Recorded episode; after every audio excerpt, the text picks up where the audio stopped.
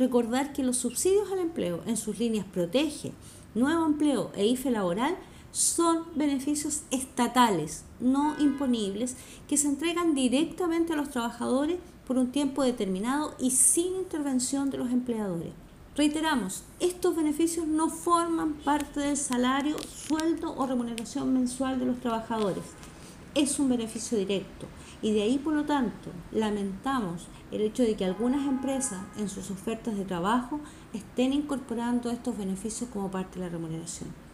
Tenemos que invitar a las empresas a cumplir con el deber de la responsabilidad social y por lo tanto informar sus ofertas de trabajo de forma responsable y transparente de manera que ningún trabajador le quepa duda de cuáles son sus condiciones laborales, cuál es la remuneración que está pagando el empleador y cuáles son los beneficios que por vía directa el Estado está transfiriendo.